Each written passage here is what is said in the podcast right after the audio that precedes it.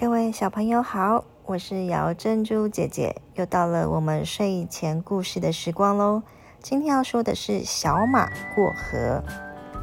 小马和他的妈妈住在绿草茵茵、十分美丽的小河边。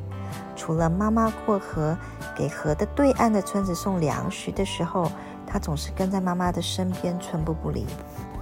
他过得很快乐，时光飞逝的过去了。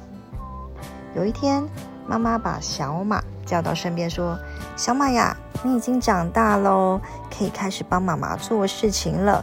今天呢，你把这袋粮食送到河的对岸的村子里去吧。”小马非常高兴的答应了。他背着粮食，飞快的来到小河边，可是河上并没有桥啊，只能自己淌着浑水过去。可又不知道那河水到底有多深，心中有一点点的害怕。犹豫中的小马一抬头，看见了正在不远处吃草的牛贝贝。小马赶紧的跑过去问：“牛贝贝，你知道那河里的水深不深啊？”牛贝贝挺起他那高大的身体说：“不深不深，踩到我的小腿还好呢。”小马高兴的跑回河边，准备就这样子过河去了。他刚一迈腿，忽然听见一个声音说：“小马，小马，不要下去了，这河可深的嘞！”小马低头一看，哦，原来是小松鼠啊！小松鼠翘着它可爱又漂亮的尾巴，睁着圆圆的大眼睛，很认真的说：“前两天呢，我一个伙伴不小心掉进河里，河水就把它卷走了呢。”小马一听，没主意了，不知道该怎么办。牛贝贝说：“河水浅。”小松鼠说：“河水深。”这到底怎么办才好呢？只好回去问妈妈了。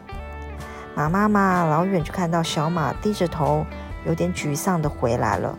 他心想，一定是遇到困难了吧，就迎着过去问小马。小马哭着把牛贝贝跟小松鼠的话告诉了妈妈一次。妈妈安慰着小马说：“没关系，我们一起去看看吧。”小马和妈妈又一次来到河边。妈妈这回让小马去试探一下河水到底深不深。小马小心翼翼地试探着，一步一步一步淌过了河。他明白了，河水既没有牛贝贝说的那么浅，当然也没有小松鼠说的那么的深。只有自己亲自试过了，才会知道。小马深情地向妈妈望了一眼，心里说：“谢谢你了，好妈妈。”然后他转头向村子跑去。今天他特别的高兴，你知道是为什么吗？小朋友们知道吗？记得哟，把这个故事以及结果以及你的想法跟爸爸妈妈分享一下，看今天你们能得到什么样的结论喽。